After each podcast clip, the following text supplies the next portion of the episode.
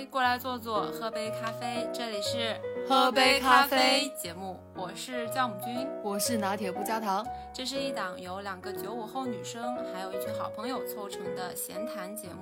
我们从女性视角分享生活中的喜怒哀乐和成长中面临的困境，希望这里不仅让你灵感乍现，还能让你感到温暖和轻松。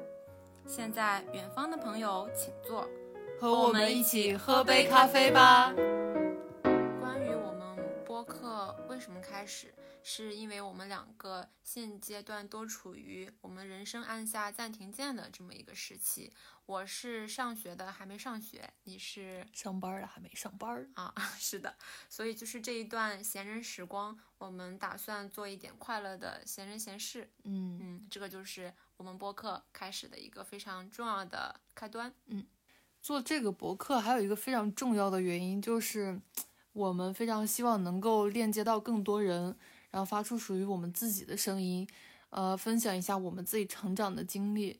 因为我之前最开始听博客的时候，呃，会有听到跟我经历相同的博主，然后分享出来他们的故事的时候，我就会觉得，嗯，原来这个世界上还有某一个角落有某一个人。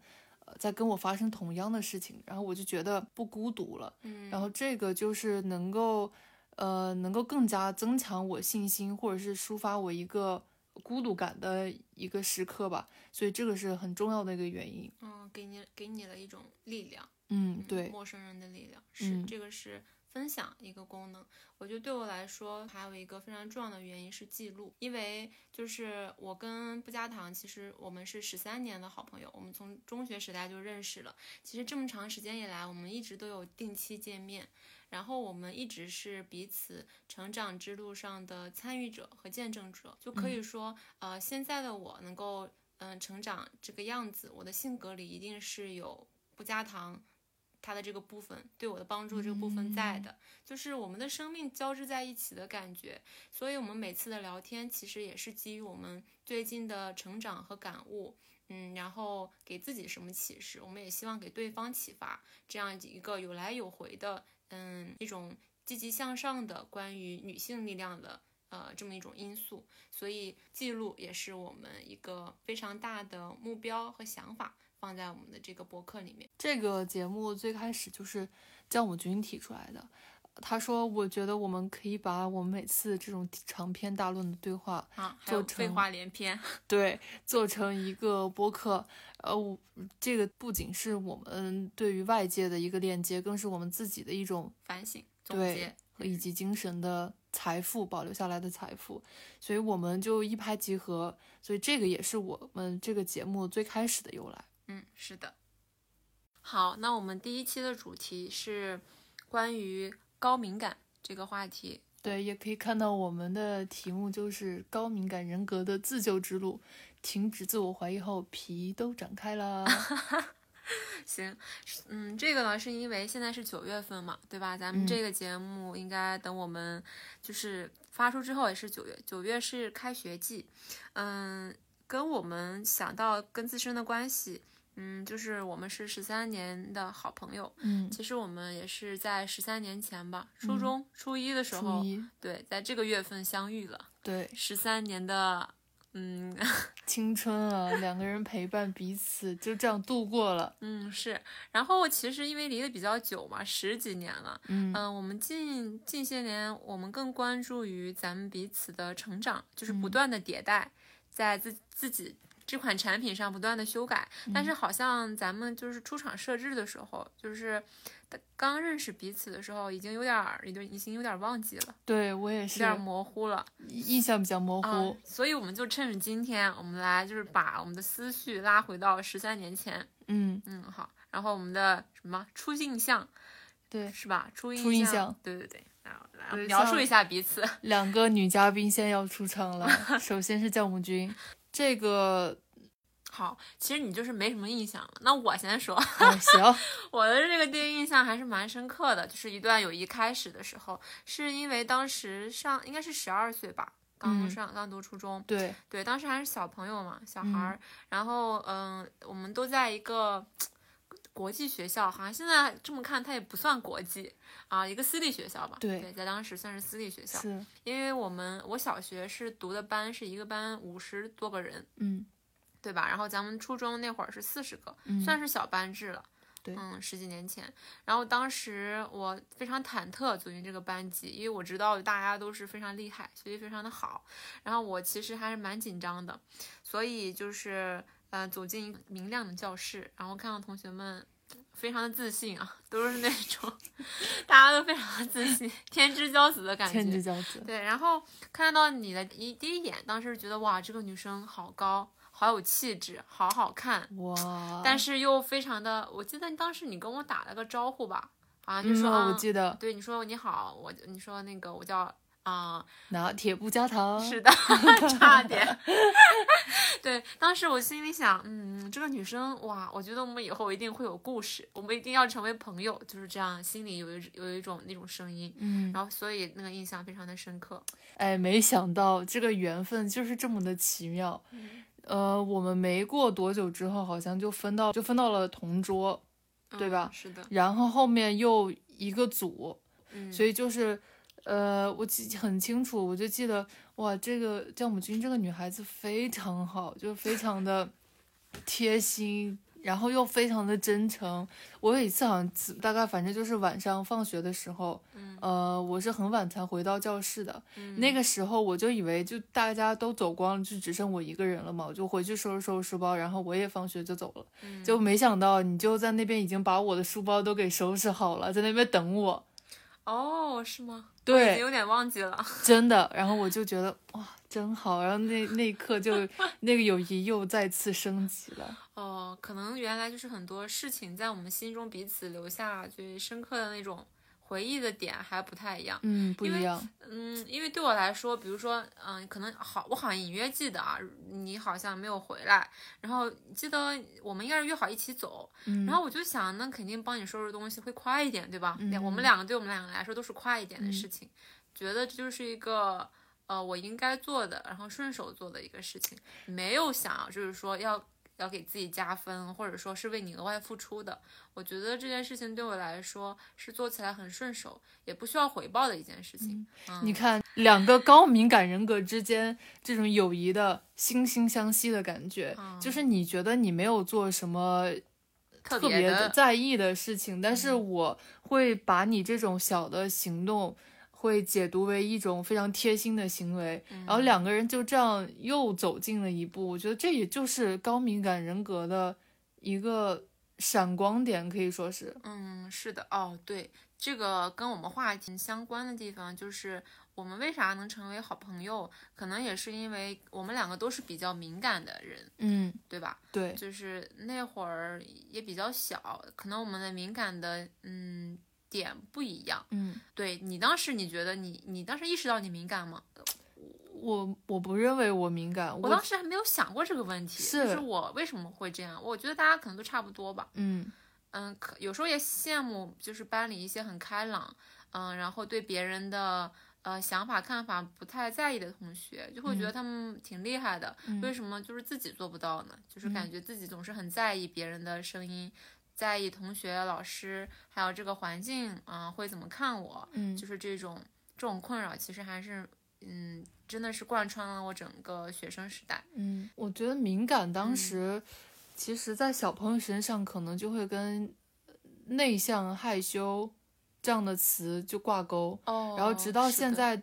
现代社会成成为打工人之后，即将成为打工人嘛？嗯，就是在这个社会之下，又会被解读为玻璃心、矫情，就是会跟一些非常不好的词语相联系起来。嗯，所以我们觉得今天不仅仅是要，呃，找到我们在成为自己路上的同路人呢，还需要就是。跟大家说一下，就敏感，其实我们不是要抗争它，而是要跟它和解。我们和解也主要不是跟自己的那个纠结的点和解，而是跟这个你所认为这个不好的词语和解，因为它其实是一种天赋，就是高敏感对于我们来说是一种天赋的一种特质，而不是包袱。就如果利用好的话，一定是非常有利于我们的，是一定是给我们加分的。就不管是在待人接物上，还是以后在职场之路上，就如果你能掌握好这个点，就一定是能够呃让我们快速打怪升级的一个宝藏。那那咱们话都说到这儿了，嗯，可能就是我们也经历过，就是自己的性格，嗯，从不接受自己的性格，认为自己不够好，到现在觉得能够认识到自己的优势，然后去嗯挖掘自己的优势，肯定是有个过程嘛。嗯。那咱们就先聊一聊，就是我们的嗯青少年时期，我们的学生时代，嗯。我们是怎么看待，或者说我们是怎么不喜欢我们身上的这些特点的？嗯，其实我当时因为小学一些比较不好的经历吧，嗯然后没有得到一个及时的劝解，所以就一直认为是自己的问题。嗯呃，但这个也是可能是跟敏感，一个是形成敏感，另外一个就是也跟自己本身就有一点敏感的这种性格嗯相关，就直接加深了我的那当时的那种灾难性的情绪。嗯呃，我当时就是会非常在意别人在我面前咬耳朵这件事情。咬耳朵，嗯，如果旁边有人在说悄悄话，嗯然后发出那种窸窸窣窣的笑声的话，嗯我可能会认为他是不是在说我。对我现在来说，那个当时的程度是非常严重的，哦，就我非常在意这个东西，而且我会非常去，就非常善于去做阅读理解。就别人的一句话，我就在脑海中不断的做这种阅读理解，而且那种阅读理解是身临其境的，是三 D 的，就不光是别人说的那句话，就是还有别人的语气、表情、肢体动作，就全部各方面，你就在三 D 的这种情境之下在做阅读理解，就全方位解读他他人的话，而且一定是那种过度反思，哦，往不好的方向去嗯猜。就那种呃消极的方向去解读，解读的方向一定是是不是我做的哪里不好？哦，那现在有一个词啊，我不知道恰不恰当，叫做自我意识过剩，嗯，就是把自我，嗯，放在一个非常非常重要的位置，其他人对我自己一切的评价都是围绕着评判我的这个这个方向去做的。但是我感觉你那么小就已经在在处在这个处境里，我觉得还是一个非常现在来看是一个非常辛苦的事情，对，感觉是一种折磨。是，所以到现在这种程度，我觉得这么大程度的舒缓，我是开心，是为我自己的这种进步嗯，感到非常的开心和骄傲的。哦，其实那这么多年十几年，你一直是在嗯，一直在克服这个问题。，对我可以说是在二零一九年之前吧，嗯我是一直在跟敏感这个东西是在做抗争的，嗯，但是从二零二零年开始是在做和解。哇，那你这跨度还蛮久，因为我们上学那会儿才零九年呢，嗯，然后在在此的十年之后，你还是在这个在这个里面，在这个问题里面嗯，我去去寻找解决的方法吗？可能是这样，就这个也不是非常准确。我说抗争，可能也不是说一直就是拿出来剑，然后这样呃呲擦的盾这样子，嗯是它一直是在我的生活当中存在的，但是嗯这个点可能在非常不好的情境下会被无限的放大，然后在像我等到我上大学之后，呃，有了非常一段开心的生活，我才会把这个点慢慢放下来。才不会去说刻意放大这个点，嗯，然后再到二零一九年之后，我才会慢慢的说跟他去和解。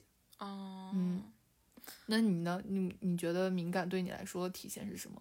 我觉得敏感在我为数不多二十年的生命过程中，它应该是一分为二的，应该是比较清晰的。嗯就是在上大学之前吧，从我有了自己的意识之后，一直到上大学之前的这种中学时代，我觉得我的敏感我是能明显感觉到的，只不过我当时没有办法给这这种东西命名，不是我想要在意，是我。不自主的在意别人的对我的嗯看法，别人的情绪，比如说同学，比如说老师，比如说父母，嗯，哪怕是同样一句话，不同的人用不同的情绪跟我讲，我是没有办法去忽略他们的情绪的。比如说，哦，他心情不好，他哪怕今天只是跟我讲了跟昨天一样的话，我还是能够感觉到哦，他的情绪不好，哎，嗯，然后我可能跟你有一点一样的点，就是为什么他在跟我讲这句话的时候情绪不好，是不是因为我做错了什么？嗯，对吧？会把这个错误的归因归到自己身上，因为那个时候学习成绩也不是很好嘛，人又比较内向，我一看就是那种比较内向、不怎么爱说话的小姑娘，就我觉得这种小女孩，嗯，成学习成绩不好，我觉得可能是让老师比较头疼的那种，因为你也说不得，你也骂不得，对吧？但是你就是没有办法打开他的心扉。我觉得我那个时候是这样的，很多别人的。嗯，情绪，别人对我说的话让我感觉到不好的时候，我就会认为应该是自己的原因。嗯，我觉得我不够优秀，但是我又始终没有一个让自己变得优秀的一个非常强大的内驱力，我是没有办法，嗯，自己鞭策自己变得更好的。嗯，所以那个时候，我觉得敏感这个特质对我的，嗯，整个人生啊，十几岁的人生，虽然有点浅显，我觉得是一种。灾难性的打击，嗯，我能很敏感地感受到那些不好的东西，可是我没有办法，我也不知道该怎么往好的方向去努力，嗯，然后又特别是在这样一个，嗯，北方，嗯，一个相对保守的一个环境下，你不够优秀，其实你已经失去了很多开口的权利和要求选择的权利，所以我就，你只能把这种，嗯，难过和困境。就是放在自己的心里，因为你不够优秀，因为你不够主动，因为你不够勇敢，所以你找不到解决的办法。当时我当时有句话嘛，就是环境是不能改变的，你要改变自己去融入环境。在上大学、离开家、离开那个这个省份之前，我一直是劝自己相信这句话的。但是，一直到到了大学，我才真的明白，人如果你在这个环境里，你始终觉得自己是格格不入的，那就说明这个环境不适合你。不要再去像灰姑娘的那些姐姐们一样，把自己的脚削掉，然后就为了塞进这双鞋子，嗯，而是要找到适合自己的鞋子。就是其实敏感。嗯，在大学之后，因为我学的是艺术专业嘛，就是纯艺，呃，嗯，敏感变成了一个褒义词，就是它非常非常明显、非常直截了当的一种转换。因为你，如果你对这幅画，如果你对这段音乐，如果你对这种情感不够敏感，然后不能感知，不能有丰富的想象和画面感，你是没有办法创造出，嗯，你的作品的。对吧？所以在我们的老师，在我们老师那里，他曾经就就表扬过我嘛，也是我为数不多的没有因为学习成绩而受到的肯定。他说啊，在我们军你非常的敏感，你能够感受到这里面的什么什么什么，能够分辨出里面的什么什么什么。当时我觉得这些老师是给了我非常大的自信心的，让我知道我的敏感，我的敏锐的感知力，它变成了我的一种优势啊。当然也这也得益于我选择。好好了，选择对了一个专业。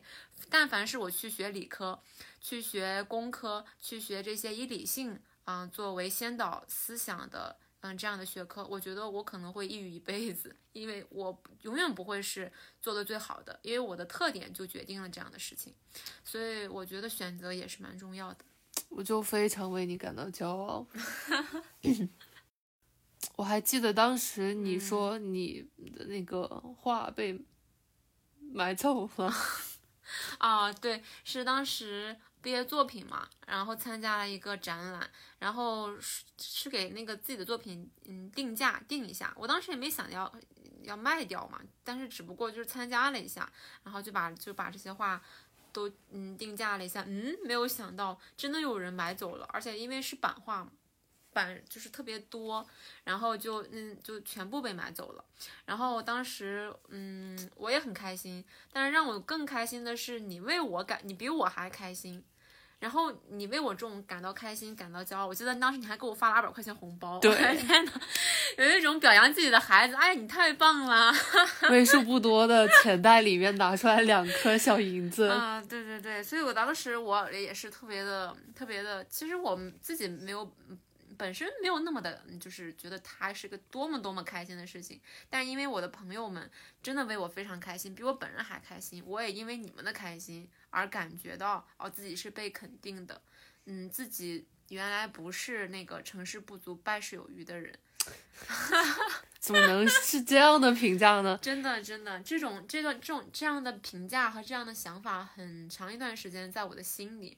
嗯，因为我觉得想的很多不是一件不是一个优势，但是我又是一个做的或者是成果比较少的人，所以你怎么证明你自己呢？有的时候。去做比要去想要重要的，就是在你还没有还没有有成果的时候，你身边的好朋友他们肯定你的想法，然后肯定你的优势，肯定你的敏感，我觉得对我来说是一种非常大的力量。嗯，所以就是这么总结来看，我我认为我的敏感是一种优势，我的敏感可以变成一种敏锐的。这种擅长的方向还是在大学以后，我身边有了一个特别宽松、嗯友好、温暖的环境，嗯，有相信你可以变成艺术家的老师，然后有非常相信你，你有你有天赋，一直以来都很支持你的朋友，在这种充满爱、充满理解，然后充满鼓励的环境下，我觉得我才完成了这一场转变。所以我觉得一个人的力量。是很强大的，可是又是很脆弱的。你要有非常顽强的生命力。我觉得我不是，但是还好我足够幸运。嗯，说这种话，幸不幸运这种话，好像是有点有点残酷啊。你让不幸运的人怎么办？但是不得不说，这这一场转变确实不是由我一个人完成的。嗯，我觉得我要感谢，嗯，生命中或者说在那个时间点遇到的所有的人。这是这个播客的结束吗？啊，说的有点大，对不起，对不起，对不起，好好，嗯，好，先先阐释到这儿啊，嗯嗯嗯，那这几年关于高敏感，其实有很多的书，还有很多的理论出现，然后我也是知道自己比较敏感之后，然后我就是找了一个一本书吧，《高敏感人士的幸福清单》，嗯，你听过吗？没有啊。好，就是它里面有一个呃诊嗯测试的诊断内容，就是让你能够大概的看一下自己是不是是不是有这些特质，然后来判断自己。我给你举几个例子啊，好的，就比如说是否能够察觉到自身所处这个环境微妙的变化，是指什么样的环境呢？嗯，我觉得在在我的理解里，这个环境除了物质的环境，可能还包括由人组成的环境，嗯就是文化环境和物质环境。嗯，就比如说，你能不能感觉到这一群人，他们不讲话，但是你能感觉到他们是压抑的，还是宽容的？那这个我很能，能我能很明确的判断。我也我对我来说也是的，就是这些人，这个人，甚至是这个人啊，他不讲话，就是跟他站在一起，就能够感觉到他身上那种能量，对，是开心的，还是难过的，还是气愤的，还是忧郁的？是的，我觉得这个真的是挺敏感了。嗯，然后第二个可能就是。跟人相关，容易被别人的情绪左右。别人生气，他可能不是对你生气，但是你可能，我们就是无法接受别人对我们有负面情绪，我们很难消化。嗯，我觉得是这样的，对对吧？然后还有一些其他的，比如说对疼痛敏感，然后对咖啡因敏感，对光、对浓烈的气味啊，对声音感到困扰。嗯，这些好像也是有的。嗯，我是有的。嗯，我对疼痛非常敏感，我对咖啡因特别敏感。就是我因为学设计嘛，我的同学们到了下午，他们都会点一杯咖啡来顶一顶自己的这个精力。我从来都不敢点，因为我只要一喝下午喝咖啡，我一定晚上两三点都睡不着觉。他们说你学设计还不喝咖啡，那你就是在燃烧自己的生命。所以你就知道为什么我们的名字叫喝杯咖啡吧，因为它可以让我们促膝长谈、彻夜长谈的那种长谈。嗯，是的。还有一个点，我认为是跟我专业相关的东西，嗯，比如说，呃，我们容易沉浸于美术作品和音乐作品，而且容易被他们深深打动，嗯，非常，对吧？嗯，我还记得你当时让我听，呃，一首歌，呃，你说你都哭了，然后让我非你让我一定要听，在此非常强烈推荐刘聪的《黑空》，而且一定要听他的 live 版本的，不要去听他的原版，要听他 live 版本。钢琴背景音乐一起来，整个鸡皮疙瘩都会让我那种感动和冲击是非常之强烈的。嗯，那种对音乐的共情是的，说明我们有非常大的共情能力。嗯，就是站在不但站在他的角度，而且还站在我们的角度去欣赏。我觉得这个这个点让我们能够更加理解彼此。比如说，为什么你看一幅画，听一个。音乐，然后看一部电影都能够让你如此的失态，哭得稀里哗啦，嗯对吧？这个其实不是我们太脆弱，只是我们的共情嗯，很、很强，然后我们很敏感。是的，嗯，现在我非常的骄傲，我觉得这就是一种优势。嗯然后还有还有一些，比如说，嗯、当每天身边发生的事情很多的时候，会容易感到不开心。然后每天的节奏生活，如果就是生活节奏如果太快，就会想自己待在房间或者钻进被窝，远离喧嚣，远离人人群，然后获得这种独处的空间来给自己充能量。我会的，因为我在一群人当中，我是可以活跃起来的。但是如果把我比作一块电池的话，在那个人群当中释放自己强烈的情绪的话，会让我的电量耗得非常快。然后我觉得独处对我来说就是一件充电的事。嗯，我也有这种感受。嗯，虽然我的就是 MBTI 人格是 E ENFJ，就是外倾型，就是比嗯较外向的性格。嗯，确实就是我在朋友啊，然后嗯同学或者同事当中，嗯，我是比较注重人际关系，就是我们现在这个氛围是否和谐的。所以就有点像那种八爪鱼，我站在那里，然后我所有的感官还有呃精神中枢都全面的散开，就是感受到人人和人之间的那种情感的流动。但这个我我确实像个电池一样，你在家里开了八台空调，那它一定消耗的电量消耗的很快。是，所以哪怕我喜欢待在人群当中，但是我也必须有一段就是独处的空间，让自己恢复能量，要不然我就会觉得自己好像，呃，有点失控，嗯，对吧？就是那种感觉。对，嗯，所以就是如果朋友们想要进一步的，嗯，看一下自己是不是高敏感，或者说，呃，还有一些疑问，大家就可以去看这本书《高敏感人士的幸福清单》啊、可能还有其他的书，我们就把它也放到我们的节目栏下面，然后让大家能够有一个比较理论的参考的体系，然后，嗯，也让你知道，也让我们知道，其实我们并不孤独嘛，对，一定会有一群人跟我们面临一样的问题。嗯，这也是我们做节目最开始的初衷。嗯，是的，好，我们现在解读了我们的这些基本特质，接下来我们想嗯讨论一下敏感这个问题，它为什么会产生？嗯，为什么会产生？对我来说，我为什么会产生敏感呢？由于我小学的经历吧，然后还有因为家庭因素吧，那个时候可能父母的争吵比较多，对我影响就非常大，以及以至于现在家里出现一个比较大的声响的话，我都会下意识的 心惊一下。我不知道这发生了什么，就这可能就激起了我的那个敏感的那个心跳反应，大概就是这种情况。但是呃，我这里就不过多阐述了，因为我就想利用阿德勒的理论来告诉大家一句，就是原生家庭不是你失败的借口，人是一直向前走的，我们要把。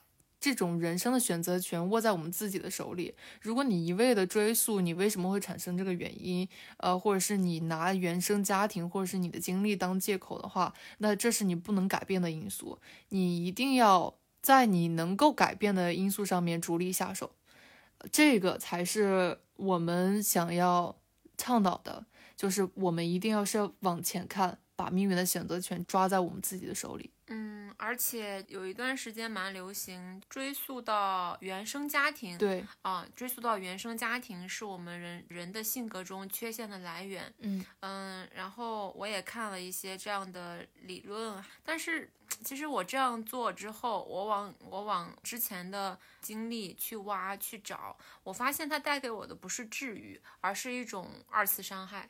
嗯就你还记得我当时跟你讨论过，就是我在微博上看到关于一种啊，忘记他们超话叫什么名字了啊，就是一些中学生他们在上面发泄自己的这个不满之后，然后就是网暴一个女生嘛，让她跳楼了。嗯然后我当时我记得我跟你讲过这个事情，让我特别难受，嗯因为它让我想起了我的小学。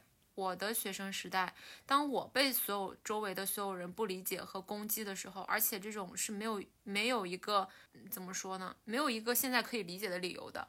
嗯你让我现在再回去再重新过一遍，我真的不愿意，而且我也没有信心，我真的一定有那么强的心理承受能力能够再接受一遍。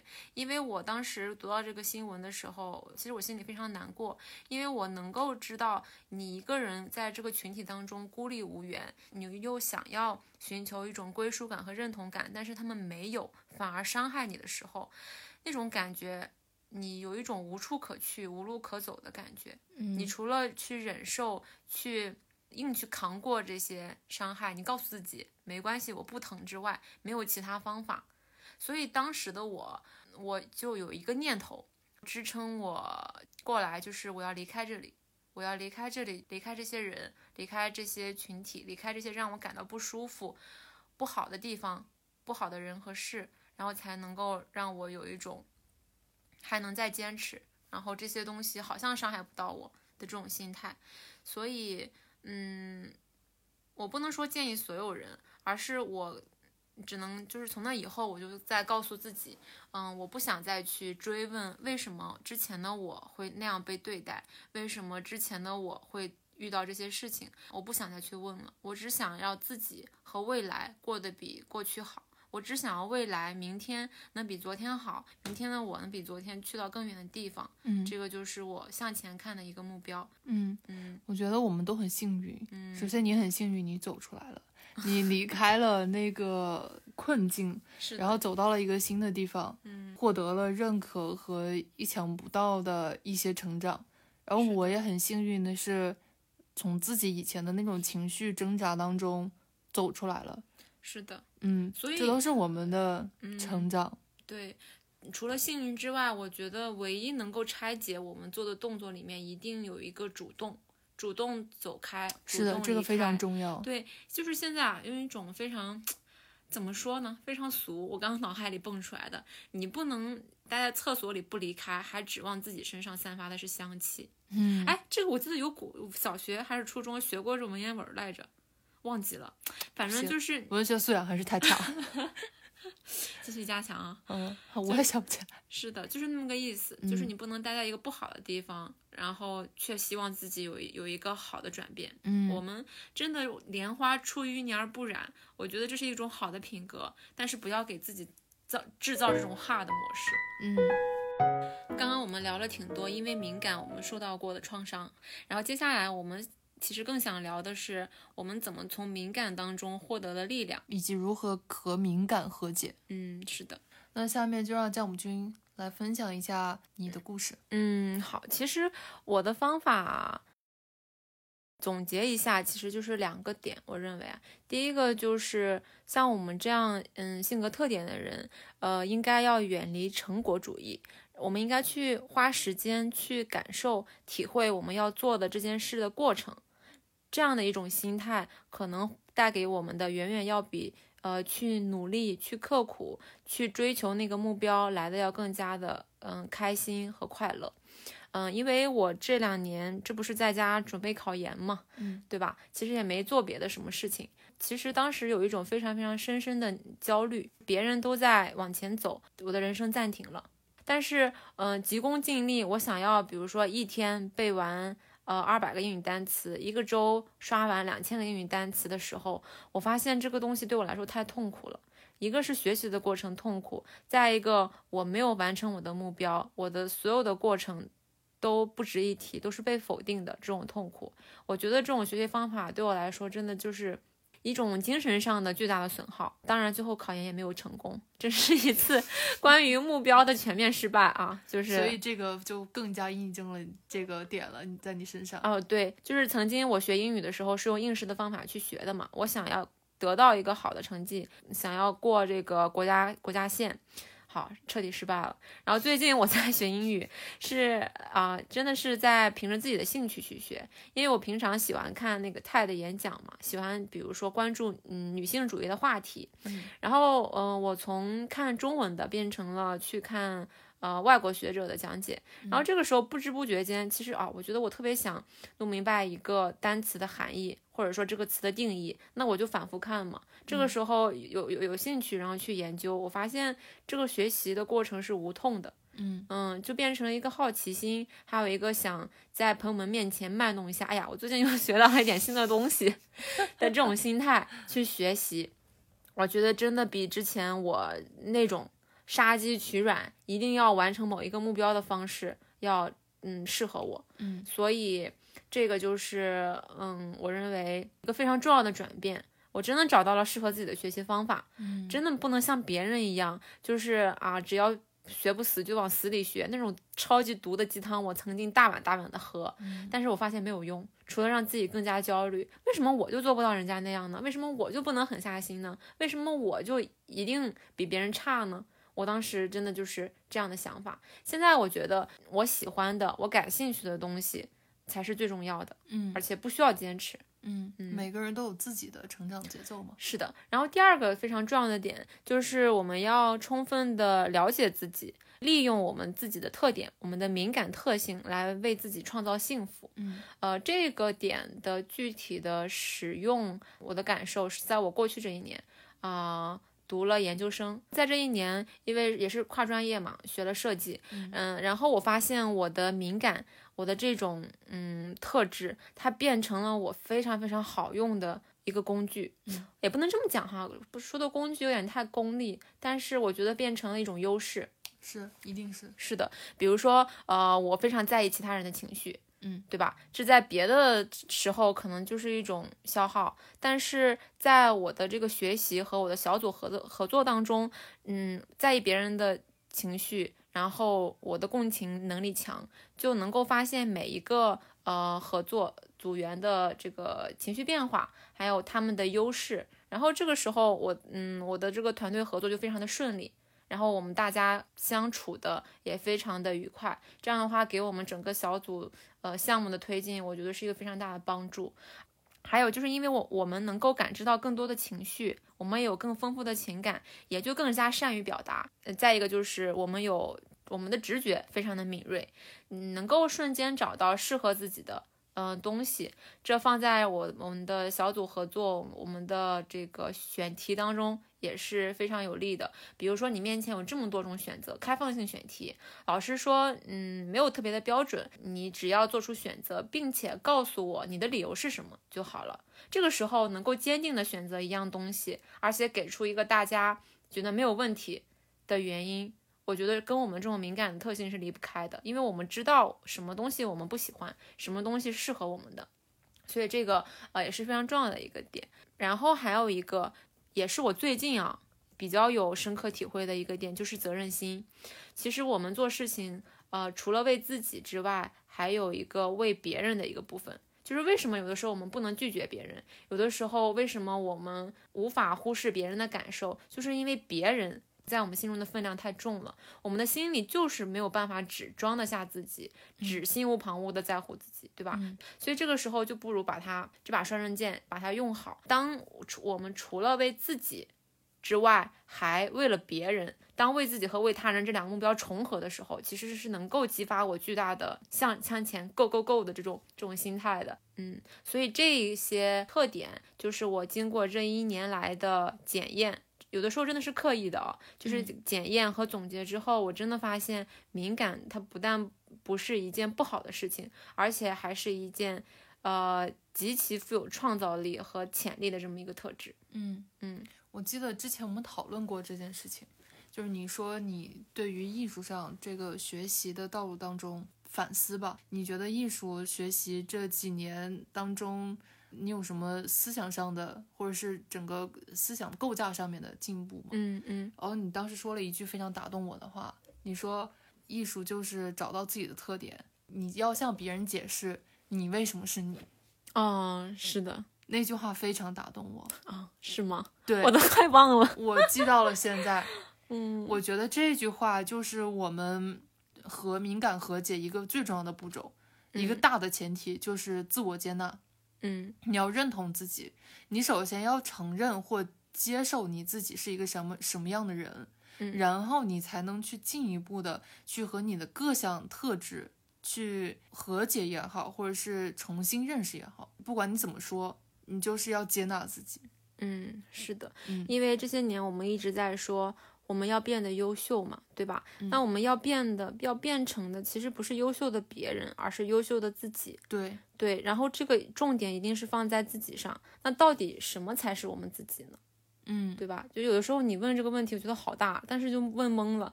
当时之前我们本科可能老师经常会问，哎，为什么你要选这个话题？为什么你要选这个题材啊？你选了一把椅子啊，这个椅子跟你有什么故事？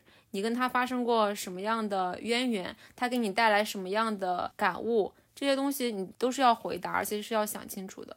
所以就是像现在我们有很多的榜样，然后也有很多觉得我们想要成为的别人，觉得他很厉害，我们没有那么厉害。有的时候我们好想好想去完全否定眼前的这个自己，去成为彻底的别人。我觉得这就是自己首先抛弃了自己，自己抛弃了自己，我们还怎么能够指望别人来肯定自己呢？嗯，对吧？对，所以其实这个也联系到我自己的一个本身的经历。我刚提到一个时间节点，就是二零一九年。嗯，我为什么会从二零一九年和二零二零年开始？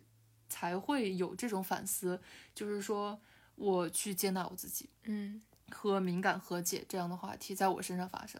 二零二零年非常特殊嘛，就疫情开始的那一年，嗯啊，我作为一个澳洲留学生嘛，嗯，被拒之了澳洲的门外，所以就再开启也没回去过。对，所以就开启了这漫长的几年时间，就在家网课的时间。所以这几年当中，我。呃，学着开始去和自己相处，和家人相处，因为我想起来，我之前的姿态就是一个一直往前冲冲冲的姿态，一直冲在路上。每件事情发生的时候，我都会反思，我下一次该如何完美的解决类似的事件，其实是对一个事件的反思。那这个其实就是忽略了我对自己的关心，有一种本末倒置。隔靴搔痒的意思。嗯，你说到这个，其实我想起来，就是那个时候你刚回来那个时候，我们也不是经常也见面嘛。嗯，那个时候我就能感觉到啊，我们在聊天聊很多东西，其实很多关于情感、关于自身向内的东西，你是不太关心的。就是我跟你提起来啊，你也在认同我说的话，但是我能感觉到你是没有这种，你是没有兴趣的，然后你也没有想要交换交流的那种欲望。所以那段时间我没有刻意去想，但是那段时间那种感觉留在了我心里。我当时会想，哎呀，我们是不是已经没有话题可聊了？是不是我们关注的点已经开始发生了分歧？就是已经有了不同。当时我心里就是这么难过的，难过，对，难过的这么想了一下。然后当时我还审视了一下自己，我说是不是因为我们之间的。差距越来越大了，是不是我玩的太开心了，日子过得太太太平庸了，然后没有在自我上进行进步？当时我还稍微想了一下的，我觉得这个其实跟个我们两个专业不同，还是有一定的原因的。就你是因为学艺术，所以需要很丰沛的情感来去支撑你每一个作品的解释和发明创造嘛？因为我学的学科是。金融会计大数据就类似这种非常理性的，就非常反我自己人格的这样的一个科目，嗯，然后又发生了非常多事情，嗯，就当时丰富多彩的生活，丰富多彩的生活打引号的丰富多彩，所以就导致我对自己的一个忽视。所以现在想起来，我是从在家开始的那段时间，疫情开始的那段时间，才真正的开始关心我自己。就是我才开始认识我，认识我自己，所以我也不再去关心和应对每一个事情的变化，而是剖析我自己，去重新认识我自己，以我真正的面目来去面对每件不同的事。嗯，那你现在感觉到更幸福了吗？非常，就是二零二零年这一年，我的那个幸福指数是指数型上升的。哦，非常容易能够感受到幸福，嗯，然后对自己满意度也提升了，不是一个台阶。可以套用鞠婧祎的那句话，虽然我是路人的态度，但是我非常佩服他一句话，就是我很满意我现在的自己，就当时的那个状态，就绝对是这样子的，嗯，呃，所以这是我一个非常明显的变化。所以在。二零二零年，我到底做了哪两件事才能让我有这样如此飞跃性的成长呢？我认为就是冥想，还有用理性思维去反思感性的世界。那冥想就这里就不做过多的赘述了，大概就是，嗯、闭上眼，然后冥想五分钟，那就非常简单的一件事情。这是一个非常让我能够提升幸福感的一个直接的方法。哦，嗯，那在这五分钟里，你都想了什么呢？这个其实它恰恰就是要求不让你想东西。哦，是吗？对，就是你一开始进入这个冥想的状态的时候，一定是会有非常多的想法就进入到你的脑海当中的。就比如说我今天做了什么事情，我下一顿饭要吃什么，明天我要穿什么衣服，就类似这种非常琐碎的烦恼或者是小事情呢，进入到你的脑子当中。这个时候你需要做的就是非常简单的一件事情，就是看着它像车流一样在你的眼前飞驰而过。你不要想它，或者是过多的跟它纠缠，就看着它过去，然后来继续进行下一个下一个步骤，就是集中精神。这个就是完整的两步。哦，嗯这个确实，我们现在为什么有的时候什么都没干，但是感觉很累，就是我们脑子里有太多的想法，嗯总是冒出来，然后我们一刻也不停的下去想。嗯，我发现每次我做完这个之后，注意力的那个专注的时间也会变得更长。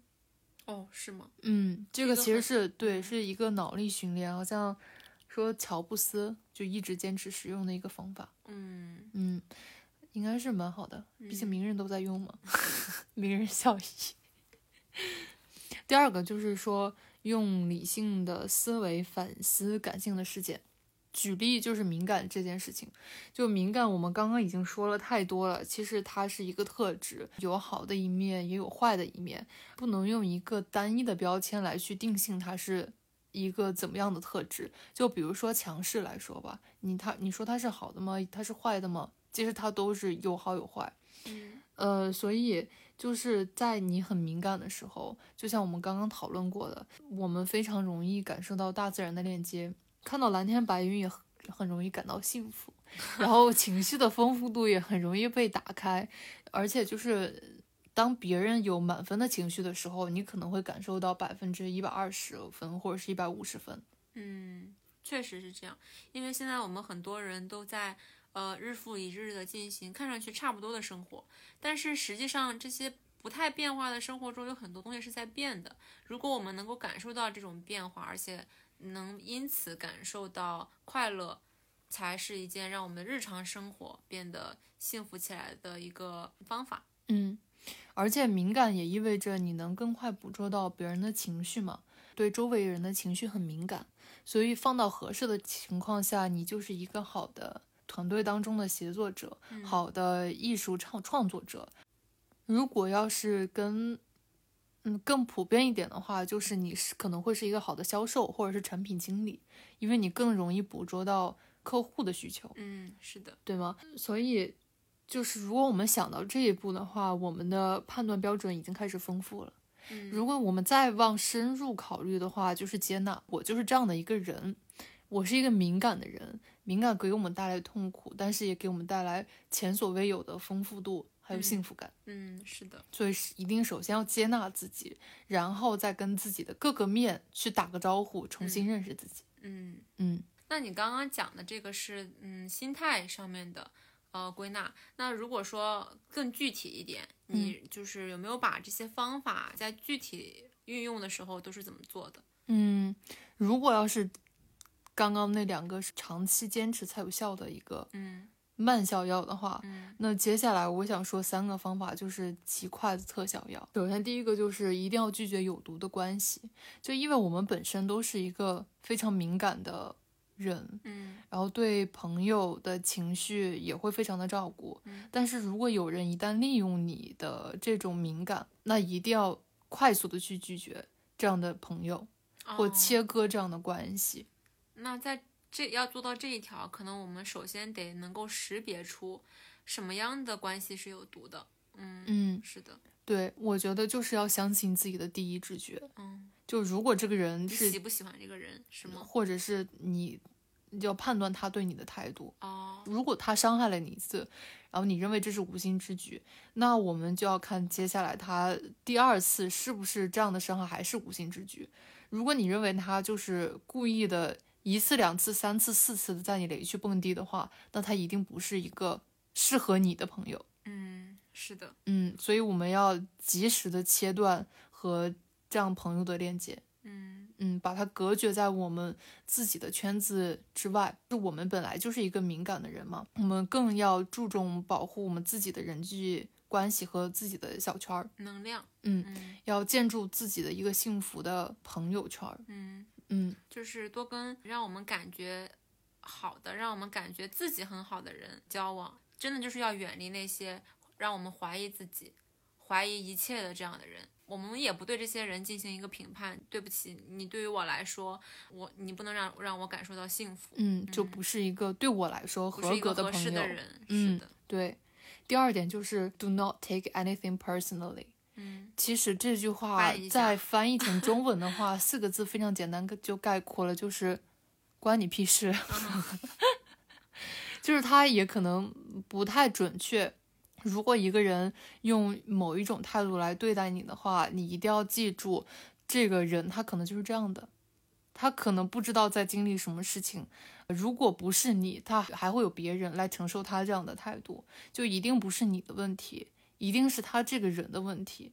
特别是我认为在工作当中吧，一定要是对事不对人，你不需要为其他人的情绪来买单和负责，就有点像那个阿德勒的那个课题分离。哦，是的，是的，我觉得嗯这个课题分离真的是，也是帮助我来拨开到底是谁的问题。这个，呃，这个办法我觉得非常的有用。嗯，对，我的第三个方法就是，呃，马上行动，出去走走。